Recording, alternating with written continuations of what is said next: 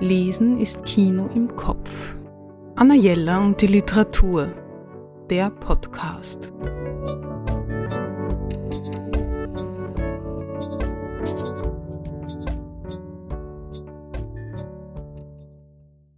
Ein Buch passend für diese Jahreszeit.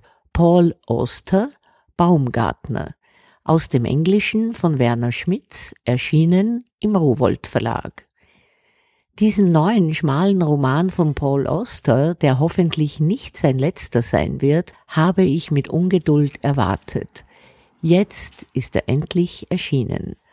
Baumgartner ist ein emeritierter Professor aus Princeton. Sein Fach war die Phänomenologie und er hat etliche philosophische Bücher verfasst.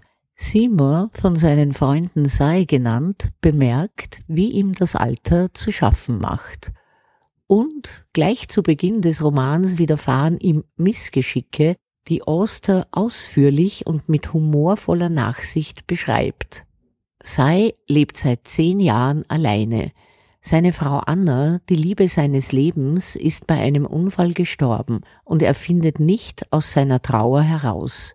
Natürlich hatte er nach ihrem Tod Affären und selbstverständlich geht das Leben für ihn weiter, aber er fühlt sich wie amputiert.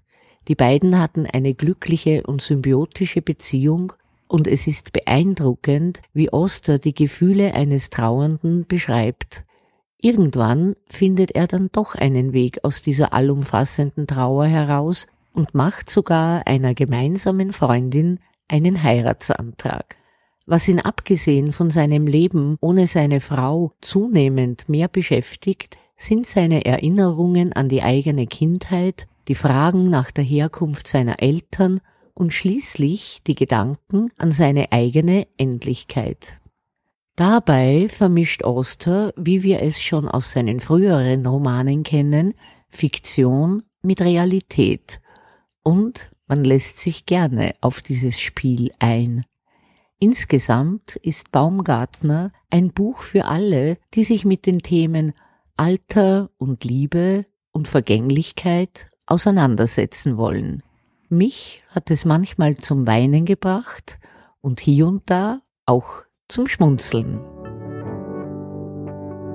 Anna Jella und die Literatur.